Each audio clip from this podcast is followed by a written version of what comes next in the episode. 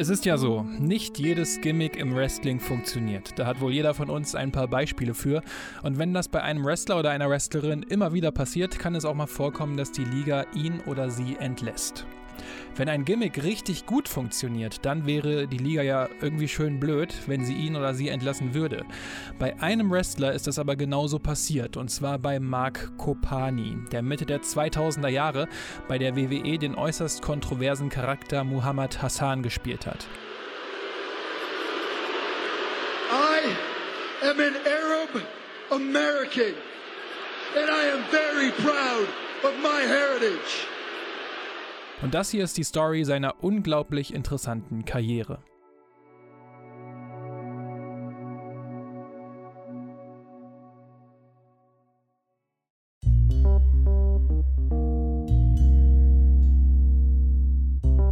Interviews von Mark Kopani sind äußerst selten. Die Gründe dafür hört ihr gleich in dieser Ausgabe noch.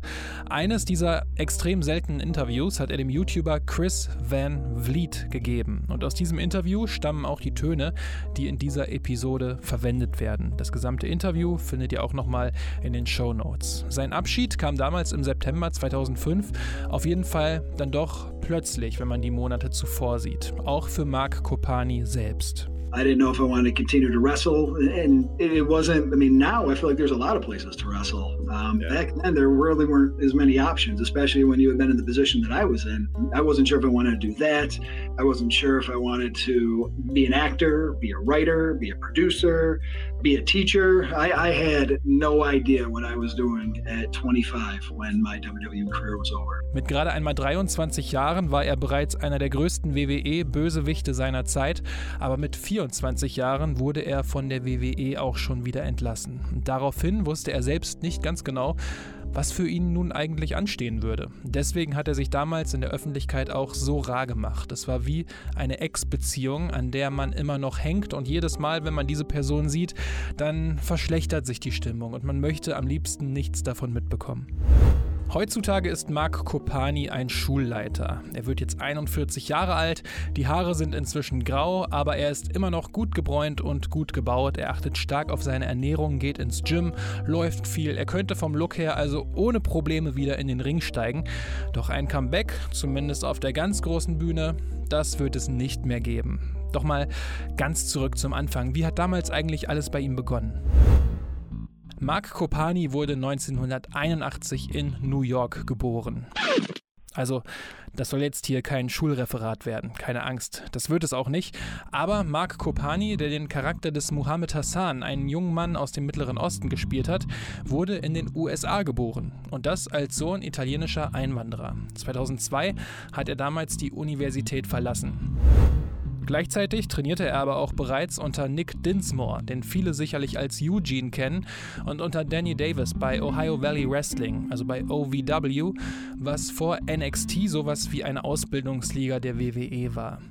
Und laut Cage Match hatte er sein erstes Match am 9. März 2002 gegen Terry Taylor. Und damals ist Kopani noch als Mark Magnus aufgetreten. My character in OVW was very different. I was Mark Magnus. I was this year's model. My theme music was You're So Vain, kind of like a Mr. Perfect take on that. Den Charakter des Mark Magnus sollte Kopani während seiner knappen zweieinhalb Jahre bei Ohio Valley Wrestling behalten.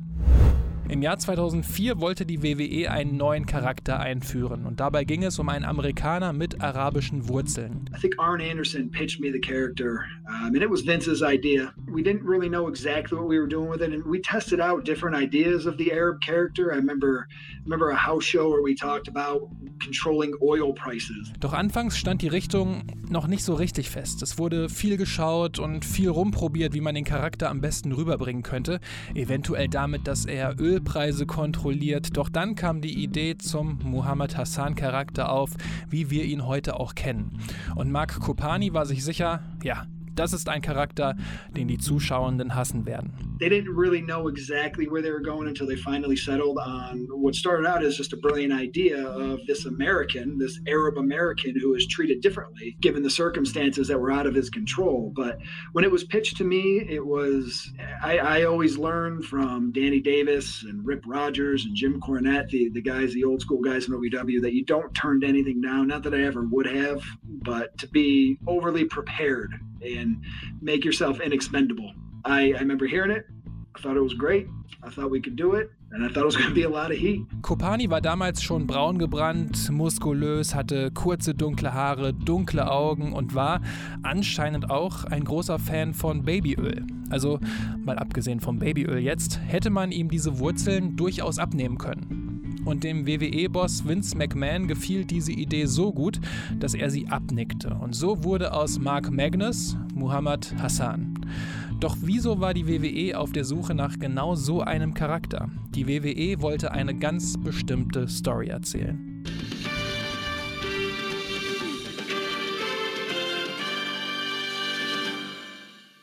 Kurz vor 9 Uhr Ortszeit in New York. Ein US-Passagierflugzeug stürzt auf einen der Türme des World Trade Centers. Wenig später rast eine zweite Maschine in den anderen Turm. Beide Gebäude stürzen kurze Zeit später nacheinander in sich zusammen.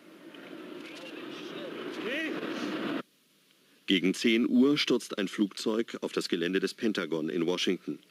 Das Verteidigungsministerium geht teilweise in Flammen auf. So hatte die Tagesschau damals ihre Sendung begonnen. Es ist natürlich die Rede vom 11. September 2001. Zwei Flugzeuge fliegen in die beiden Türme des World Trade Centers in New York. Eins fliegt in das Pentagon in Washington, D.C., ein weiteres stürzt vorher ab. Es ist ein Terroranschlag des islamischen Terrornetzwerks Al-Qaida, der die USA und die gesamte Welt erschüttert. Fast 3000 Menschen sterben bei diesem Terroranschlag. Ein gerade für die heutige Zeit rückblickend unglaublich krasser und heißer Aufhänger, den die WWE für diese Story gewählt hat.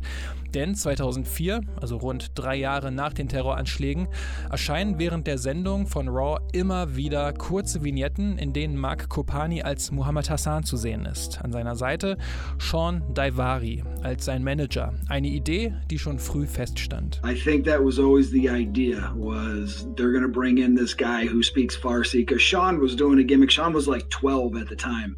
He, he was much younger. I think he's like five years younger than me. Um, so I was what 23, and so he was like 18 at the time, and he wow. was um, doing like the the magic carpet gimmick, and he was playing up the the Arab. The uh, he's actually Persian. He's Iranian. He was playing that gimmick up, and I'm pretty sure the idea was they were sending Sean down to be my manager. Und in diesen Vignetten, da beschweren sich die beiden, und zwar darüber, dass sich ihr Leben seit dem 11. September aufgrund der Vorurteile der US-Amerikaner komplett verändert hätte.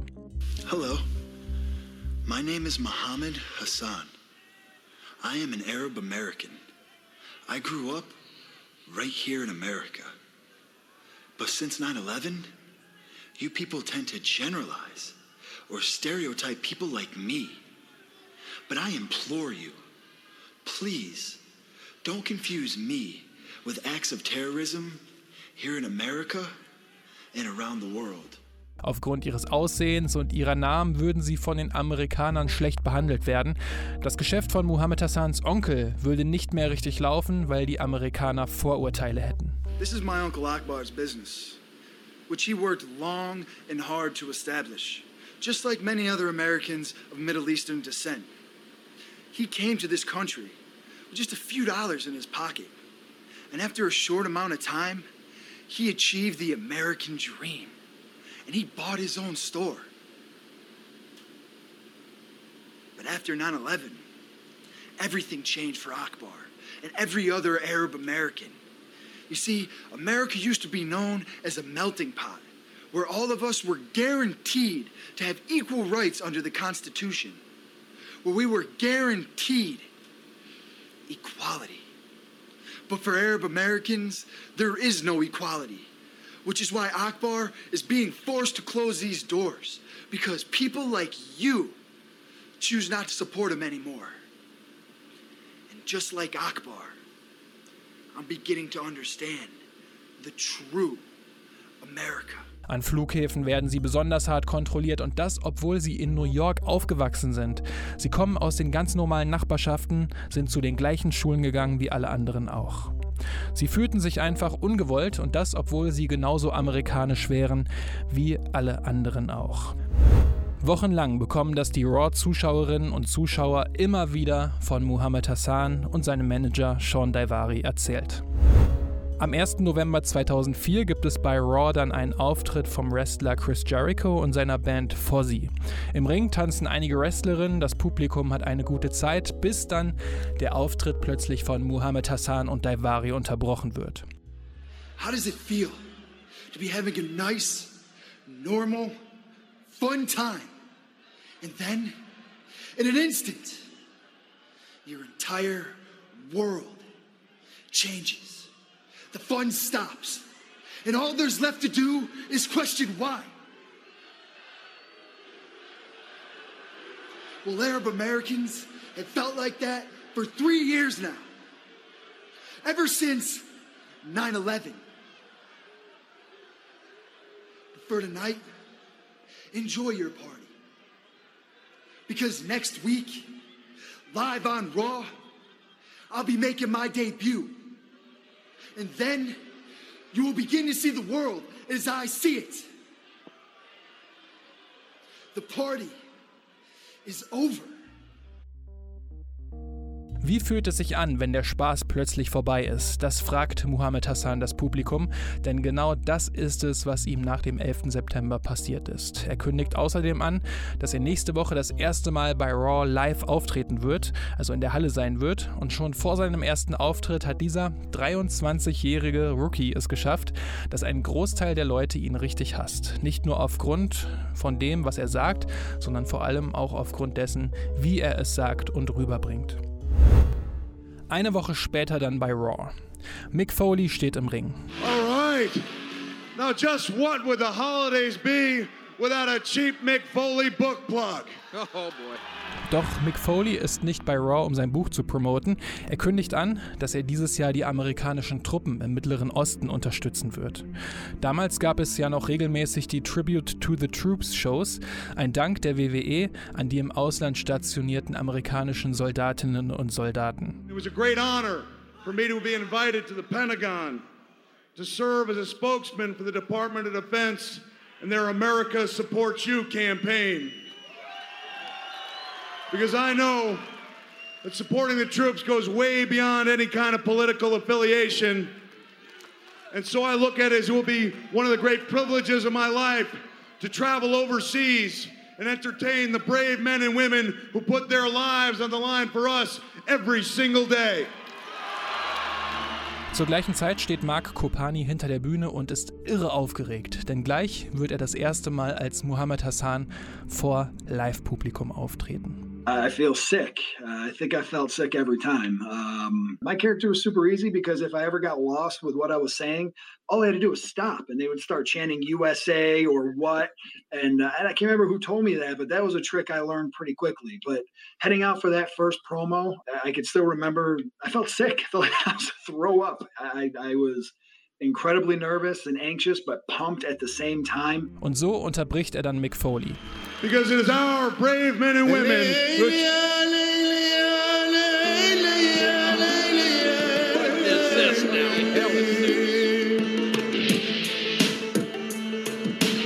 Und bevor Muhammad Hassan nur einen Ton sagen kann, fängt das Publikum schon an.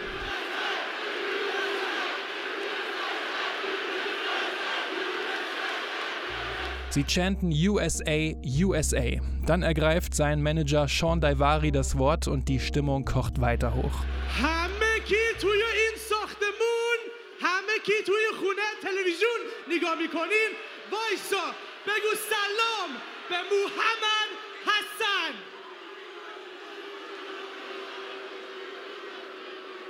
I have had enough. I've had to listen to these lies, and now You're going to listen to me, like it or not.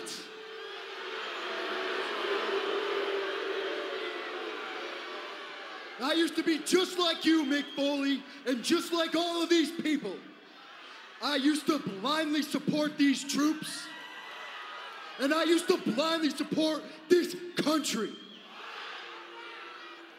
Right up until 9 11. After 9 11, I was forced to open my eyes to the truth. And the truth is, it's people like us that are the real victims of this war. And the truth is that none of you people are real patriots. Because if you were, you would not support a war that promotes the unfair treatment of Arab Americans. This, this is no longer the land of the free. And this, this is no longer the home of the brave. I, I am a prisoner in my own country. And I feel your patriotism at every airport, on every corner, and especially right now.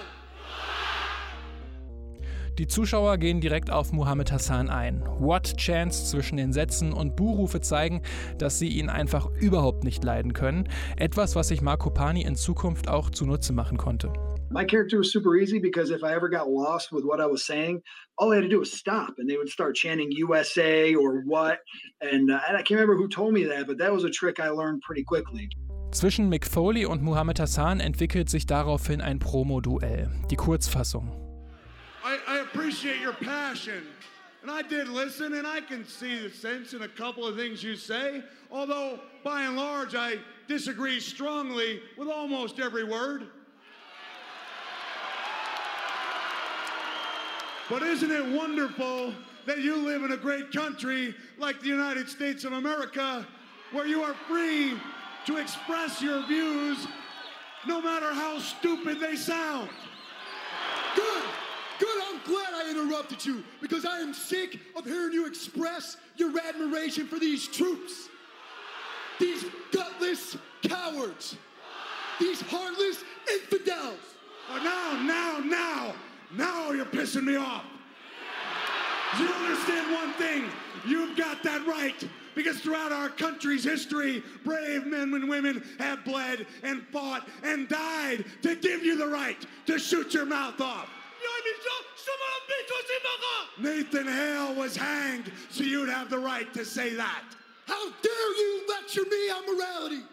You support an evil and unjust war. I support America. The home of the brave, the land of the free. With one exception, with one exception, you see, in this great country, you're free to shoot your mouth off everywhere but one isolated 20 foot by 20 foot ring. America. Doch genau in diesen Ring steigt Muhammad Hassan dann eben nicht. Er hat zwar schon sein schwarzes Jackett und das beigefarbene Hemd ausgezogen, steht nur noch im weißen Unterhemd vor Mick Foley, aber Schläge tauschen die beiden nicht aus. Und daraufhin verlassen Muhammad Hassan und Daivari auch die Halle. No, no, I don't think I will. Because I will not fight a man that I don't respect.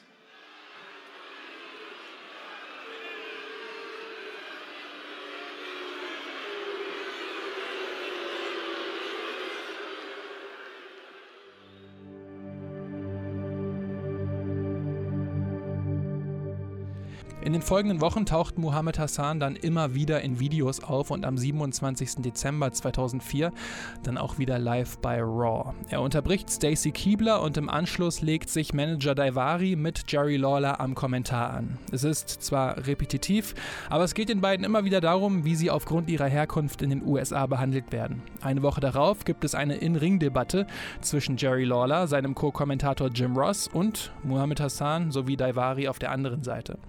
Und dieses Mal endet es nicht so glimpflich wie zwischen Hassan und Mick Foley einige Wochen zuvor. Dieses Mal schlagen Hassan und Daivari ihre Kontrahenten nieder.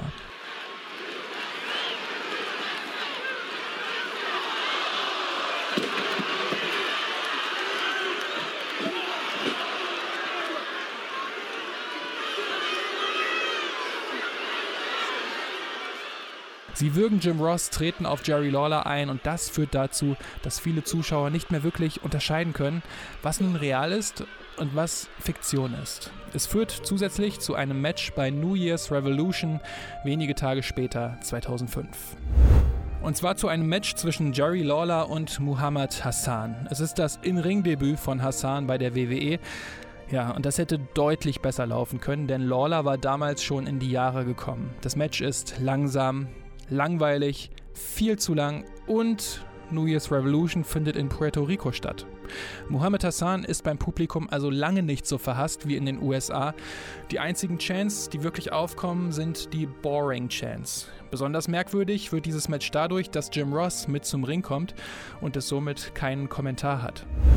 In den folgenden Wochen hält Hassan weiterhin seine Promos und zeigt in kurzen Raw-Matches, was er für Potenzial hat. Sein Auftritt beim Royal Rumble 2005 ist jedoch nur ein kurzer, denn er kommt mit der Nummer 13 zum Ring und wird sofort von allen anderen Wrestlern eliminiert. Diesen Ärger lässt er einen Abend später an Sergeant Slaughter raus. Danach bekommt Muhammad Hassan die Chance, mit einigen der besten Wrestlern dieser Zeit in den Ring zu steigen. Er tritt gegen Chris Jericho an oder auch gegen Chris Benoit und er zeigt, dass er eine Menge Potenzial hat und macht eine richtig gute Figur neben diesen ganzen erfahrenen Ringfüchsen. Eine Woche vor WrestleMania 21 stand für Hassan dann der nächste große Gegner an und zwar ging es für ihn gegen Shawn Michaels. Viele Wrestler würden sich wohl die Finger danach lecken, gegen solche Gegner wie Jericho, damals Chris Benoit oder auch Shawn Michaels antreten zu dürfen. Und Muhammad Hassan durfte das mit nicht mal 25 Jahren. Auch gegen Shawn Michaels zeigte Muhammad Hassan eine gute Leistung und es war auch ein gutes Match, bis Kurt Angle gegen Shawn Michaels eingriff. Denn Kurt Angle war damals der WrestleMania-Gegner von Shawn Michaels. Es ist dadurch zwar ein DQ-Sieg für Shawn Michaels, aber unter dem Strich steht auch, dass es kein Wrestler vor WrestleMania 21 geschafft hatte, Muhammad Hassan zu pinnen oder zur Aufgabe zu bringen. Und genau deswegen steht für Muhammad Hassan bei WrestleMania 21 das große Match gegen. Ähm, naja, er hat keins. Muhammad Hassan steht nicht auf der WrestleMania-Card und genau das stört ihn. Denn er kann einfach nicht verstehen, wie jemand, der noch nie gepinnt oder zur Aufgabe gebracht wurde, nicht auf der größten Card des Jahres bei WrestleMania 21 stehen würde. Deswegen lässt er seine Wut dann auch direkt an Eugene raus. Der steht bei WrestleMania 21 nämlich gerade im Ring und zählt seine liebsten WrestleMania-Matches auf. Muhammad Hassan und Daivari schlagen ihn nieder. Dann nimmt ihn Muhammad Hassan in den Camel Clutch und dann giert das Publikum Publikum förmlich nach jemandem, der Muhammad Hassan in die Schranken weisen könnte. Und das kann nur einer sein. Natürlich Hulk Hogan. Der Real American kommt zum Jubel der Fans in den Ring und fertigt Muhammad Hassan ab.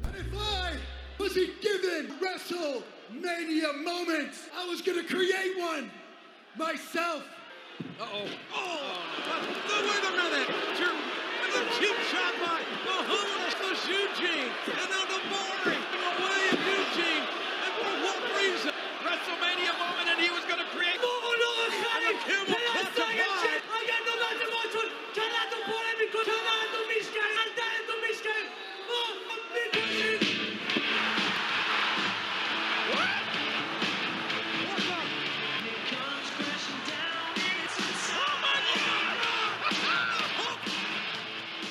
Und auch wenn Muhammad Hassan hier abgefertigt wurde und der große, starke Amerikaner den Im-Gimmick-Araber in die Schranken gewiesen hat, kann nicht jeder von sich behaupten, dass er bei WrestleMania, der größten Wrestling-Show des Jahres, ein Segment mit Hulk Hogan hatte. Mark Kopani kann das bis heute von sich behaupten.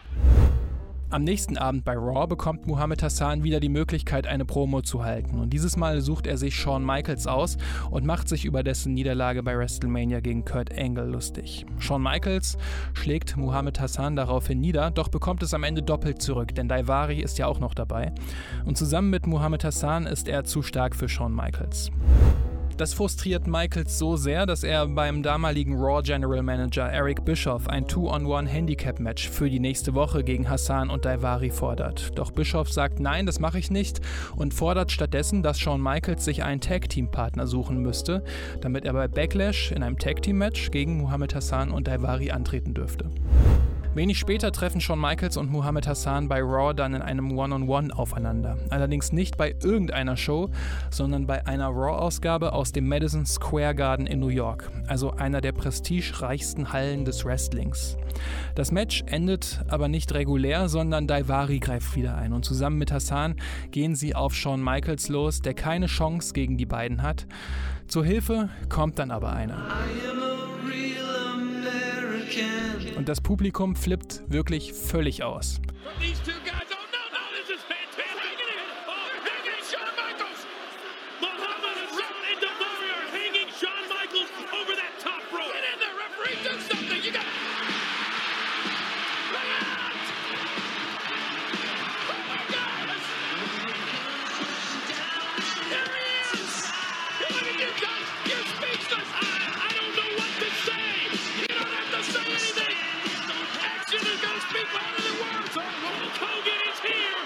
Hulk Hogan nimmt sich die beiden Fieslinge zur Brust und schlägt sie Hogan-typisch in die Flucht. Und damit hat Shawn Michaels auch seinen Tag-Team-Partner für den Backlash Pay-Per-View gefunden. Er und Hulk Hogan treffen auf Muhammad Hassan und Daivari und das Match geht dann auch so aus, dass Daivari gepinnt wird und Michaels und Hogan eben dieses Match gewinnen.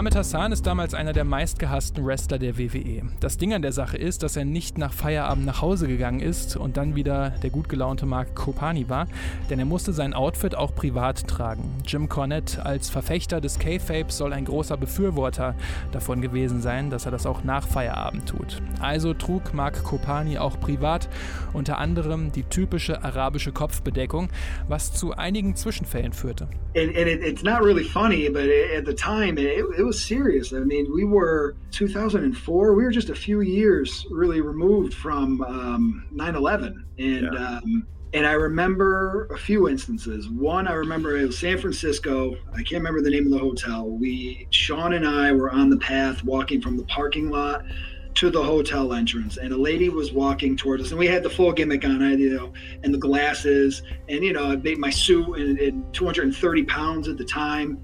So uh, we looked intimidating and she took her daughter off the path and walked by us like five wow. feet away. I mean there's plenty of room for us on that path but it was the uh, she was scared. And then one time we were on the plane sean and i and we were sitting towards the front and i think it might have been shelton somebody came up and told us that towards the back of the plane people were calling their families to tell them that they love them Was einerseits vielleicht lustig klingt, ist auf der anderen Seite ja genau der Aufhänger für den Charakter gewesen. Und so hatte Mark Kopani wenig Probleme, sich dann in den Charakter hineinzuversetzen. Because the things that you feel when you're dressed like that and you're out in public and you see how people treat you, and that's how people treated Sean. Sean was randomly searched at seven out of 10 airports. But feeling that and, and, and being exposed to that as a, a non-Arab, you really it, it was not hard to get into character and feel anger towards Americans. Also ist es ja eigentlich so, dass der Mohammed Hassan Charakter dem Publikum den Spiegel vorgehalten hat. It was the truth. I, I mean it was how people felt in this country. We were reading about it in the news. It was unfair. It was unjust. Arab Americans, Muslim Americans, people were being lumped together as if everybody was a terrorist because they were, you know, from that origin, from that nationality. So it, it was the truth. It, it, nothing of what we were saying, I thought, especially at the very beginning. It, the character did start to change, but at the beginning, I think people hated that character so much because he was he was exposing their prejudice that they they wanted to deny. Er selbst ist ja auch ein Italo-Amerikaner und in dieser Zeit, als er aufgrund seines Aussehens beispielsweise an Flughäfen häufig kontrolliert wurde, musste er immer wieder an seine Großeltern denken, die vor 60 Jahren als Einwanderer in die USA kamen. In the 50 years since my grandparents or 60 years at the time had come to this country, we hadn't really changed too much. We hadn't really come really far. We're now just treating different groups of people the way we treated Italians back then or the Irish. Um, you know, our country has a pretty long history of xenophobia.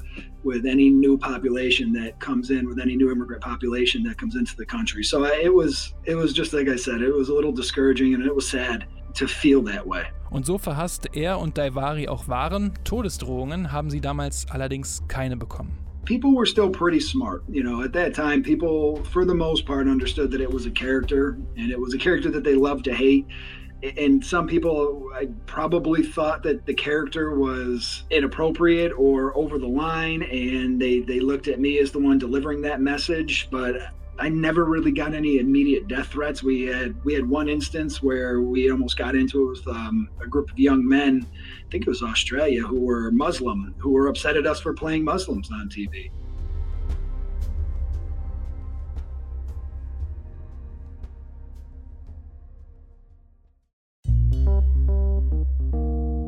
Bis zu diesem Zeitpunkt im Frühjahr 2005 hatte es immer noch kein Wrestler geschafft, ihn zu besiegen oder zur Aufgabe zu bringen. Jetzt mal von Hausshows abgesehen. Und das hatte auch einen guten Grund, denn laut übereinstimmenden Medienberichten hatte die WWE damals große Pläne mit Muhammad Hassan vor. Beim SummerSlam sollte er den World Heavyweight Title des damaligen Champions Batista gewinnen. Und damit wäre er der jüngste World Champion der WWE-Geschichte gewesen, mit damals gerade einmal 24 Jahren. Das hat zwar auch Randy Orton in diesem Alter geschafft, geschafft, aber Hassan wäre halt 15 Tage jünger gewesen.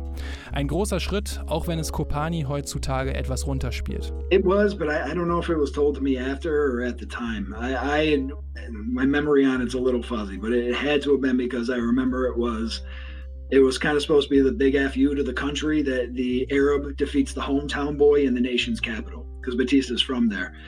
But as in anything in wrestling, that could have changed. I mean, that could have been the plan, and that could have changed within that month or whatever span it was to get to SummerSlam. So who knows? Wie Mark Kopani es gerade gesagt hat, das wäre spannend gewesen, denn der SummerSlam 2005 hat in Washington D.C. stattgefunden, also der Hauptstadt der USA, wie auch der Heimatstadt von Batista.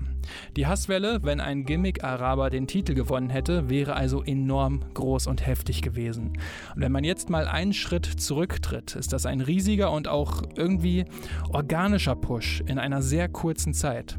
Das war Kopani aber auch damals schon bewusst. I knew it at the time. I don't think I knew how much until years later. When you look back, you don't see that happen too often now. Um, even some of the guys who get monster pushes early on, I don't think they start with such a monster push like I did. I mean, my first time I appeared, I was with Mick Foley. Yeah. Um, you know, and within a seven month span. I'm working Shawn Michaels, Chris Jericho, with Steve Austin, with Hulk Hogan, WrestleMania. I mean, I don't know. I mean, I, I don't watch wrestling that much anymore, but I don't think anybody's ever gotten a push like that in the last 15 years. Eine Erklärung dafür fällt ihm leicht. Der Charakter Mohammed Hassan hat einfach viel zu gut funktioniert. It was because of the character. It was because that was an easy character to make money with. That was a character that any babyface wanted to go against because it was a heat magnet. You know, you go out there and it doesn't matter who you are, you're getting cheered because they just want to see me get my ass kicked. So that was a that was a character that anybody would want to work with. Doch zu all dem sollte es eben nicht kommen, auch nicht in langfristiger Zukunft, denn was kam, war das letzte Kapitel in Muhammad Hassans WWE-Geschichte.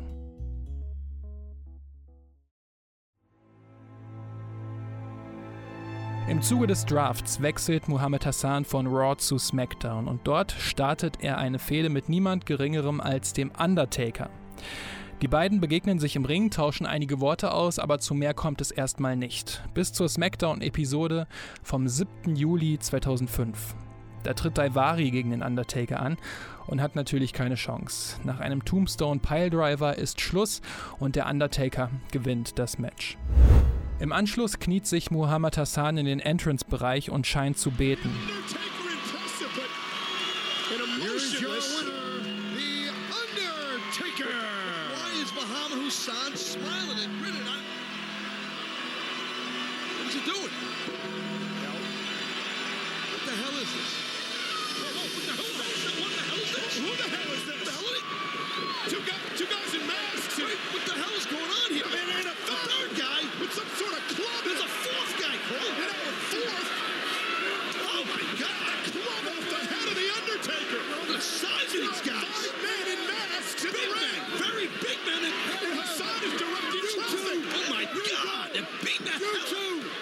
Daraufhin betreten fünf vermummte Männer in schwarzen Stiefeln, beigen Hosen, schwarzen Pullovern und schwarzen Masken die Halle und schlagen den Undertaker nieder.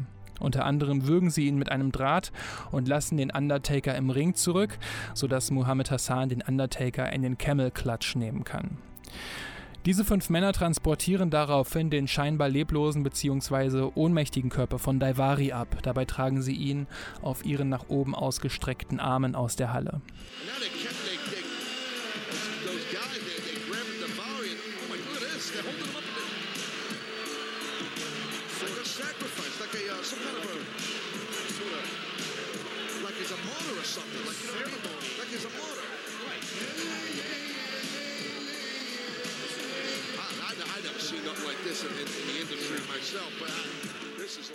Wenige Stunden zuvor geschah in London das hier. Freude und Furcht liegen dicht beieinander. Nur Stunden nach Londons Triumph, Olympiastadt 2012 zu werden, schlug der Jubel in blankes Entsetzen um.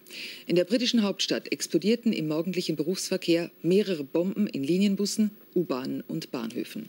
Ein islamistischer Terroranschlag. In den Morgenstunden hatten sich im Berufsverkehr vier Selbstmordattentäter in drei U-Bahnen und einem Bus in die Luft gesprengt. Insgesamt sind 56 Menschen dabei gestorben. Mehr als 700 wurden verletzt. Viele waren bis in die Nachmittagsstunden in den Trümmern eingeschlossen.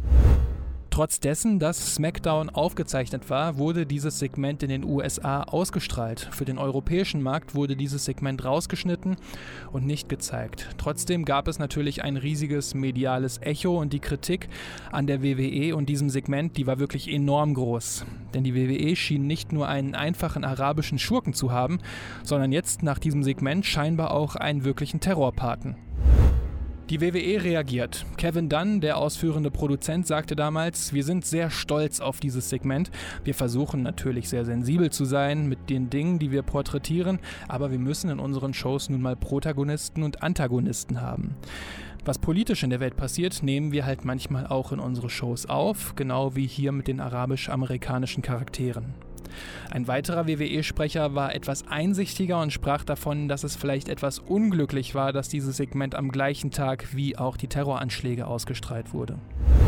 Und in den Shows griff die WWE die Kritik der Medien erneut auf. In einer Promo eine Woche später, die ganz stark die Handschrift von WWE-Boss Vince McMahon getragen hat, feuert Muhammad Hassan zurück. We're labeled terrorist, terrorist, I'm a terrorist. Well, it must be true. It's got to be true because it's right here in black and white in a reputable source like the New York Post. Well, you don't believe me? Here it is. Terrorist wrestles after bombing. I'm a terrorist. We're terrorists. We wrestled after a bombing. Well, Mr. Don Kaplan, have you ever met this Don Kaplan? Have you ever spoke with this Don Kaplan? Have you ever called Don Kaplan on the phone? Well, I never have either. So if Don Kaplan of the New York Post has never met us, how does Don Kaplan know that we're terrorists? Don Kaplan also writes that Arabs in ski masks carried Davari out as a sacrifice last week. Arabs in ski masks. In ski masks. Exactly. In a ski, a ski mask How does he know that they were Arabs? In einer Promo, die nie im Fernsehen ausgestrahlt wurde, nur auf der WWE-Website zu sehen war, beschuldigt er die Medien, dass sie ihn für einen Terroristen halten würden. Es wäre genau das eingetreten, was er bei seinem Debüt schon gesagt hätte. Er wäre erneut vorverurteilt worden und der Hass, der Hassan und Daivari dabei entgegenschlägt, der ist schon gewaltig. I am an Arab American and I am very proud of my heritage. But as an American, my First Amendment rights have been trampled. And I stand here before all of you ashamed of my country.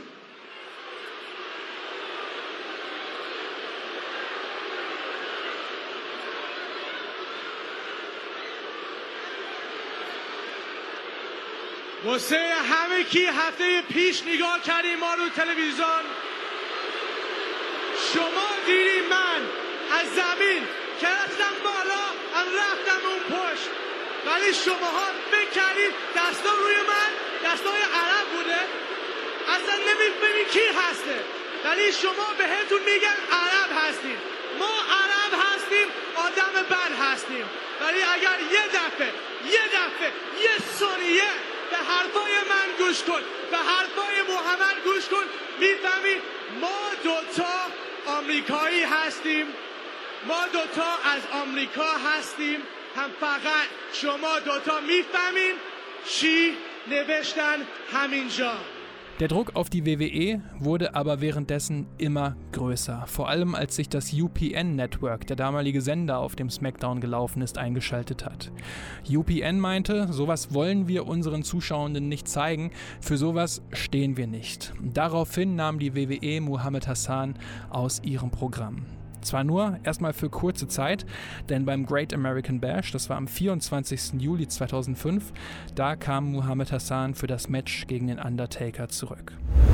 Die maskierten Männer haben Hassan auf einer Trage in die Halle getragen und er muss die Halle wenig später dann auf einer anderen Art von Trage wieder verlassen. Denn der Undertaker gewinnt das Match und verpasst Muhammad Hassan danach die Last Ride Powerbomb durch die Stage auf den harten Betonboden. this, man. Enough, enough. Not, not this already. Oh, no, no. Hassan up high. You gotta be kidding me. Stop this. No, no, no, no. God! A last ride through the stage. Concrete. Mit schweren Verletzungen wird Mohammed Hassan daraufhin sofort ins Krankenhaus gebracht und wurde seitdem im WWE-Fernsehen nie mehr gesehen.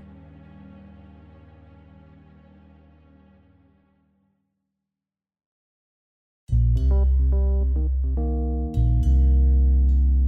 Muhammad Hassan und Daivari sind daraufhin zurück zu Ohio Valley Wrestling gekommen und sollten an ihren Charakteren arbeiten. Aber im September 2005 wünschte die WWE Mark Kopani all the best in his future endeavors und entließ ihn.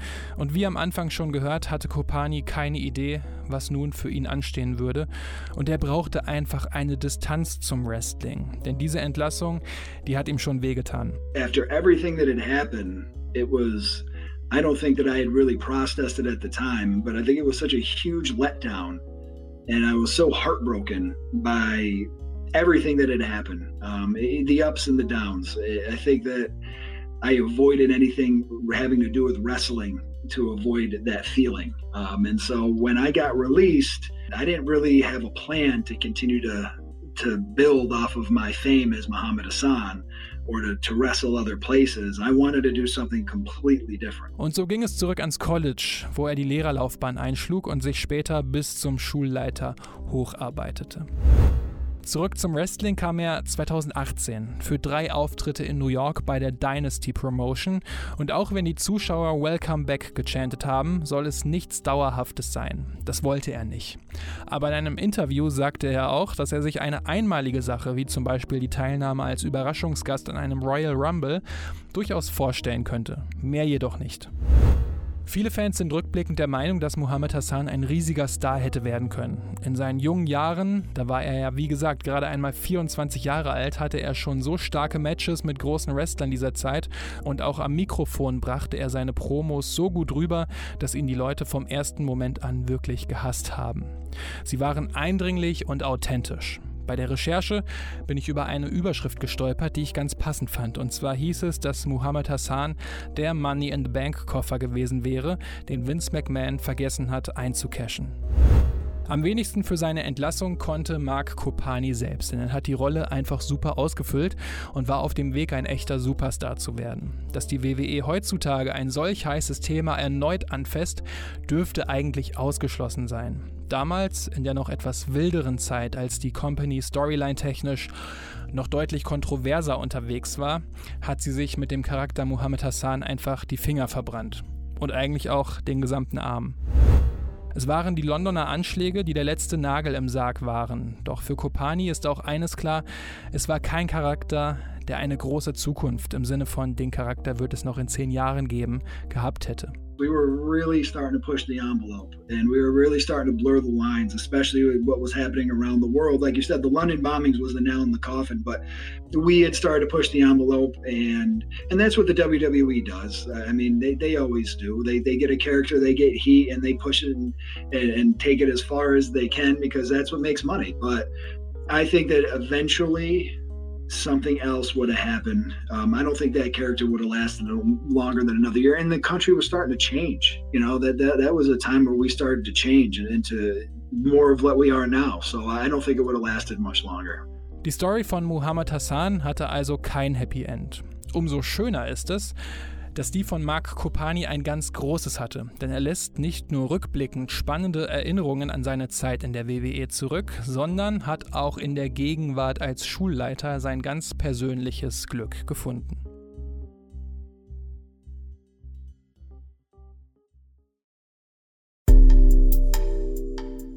So, das war die Geschichte von Mark Kopani als Muhammad Hassan in der WWE. Fand ich ein ganz spannendes Thema, weil ich damals 2004 angefangen habe, Wrestling zu schauen. Damals konnte ich über Tele 5 immer nur SmackDown gucken und habe dann immer nur über kurze Clips im Internet oder durch äh, Bilder und Ergebnisse von Muhammad Hassan mitbekommen und fand ihn damals ähm, immer schon echt interessant. Und als er dann zu SmackDown kam, war ich richtig neugierig, was es mit ihm so auf sich hat. Und plötzlich, ja, war er dann halt komplett weg. Umso spannender war es eigentlich, ähm, was er für sein junges Alter damals schon alles gerissen hat, weil das sind ja Leistungen und äh, Pushs, nach denen sich andere Nachwuchswrestler in seinem Alter die Finger lecken würden. Und tragisch finde ich es einfach, dass so ein großes Talent nichts aus dem Ganzen machen konnte, aber nicht aus eigener Schuld, sondern weil er seine Rolle halt einfach quasi ja zu gut ausgeführt hat.